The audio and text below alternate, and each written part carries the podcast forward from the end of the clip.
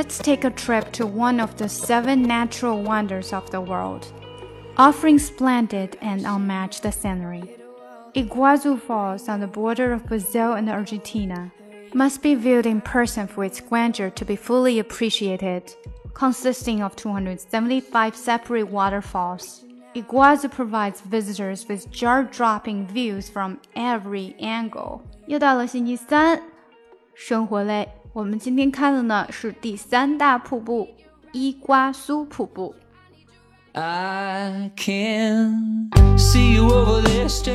更详细的讲解，请点击我的名字查看听力阅读专项提升。关注公众号 ES Post，每天接收跟读推送。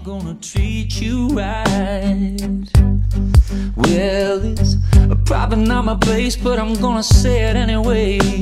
Cause you look like you hadn't felt the fire, had a little fun, hadn't had a smile in a little while.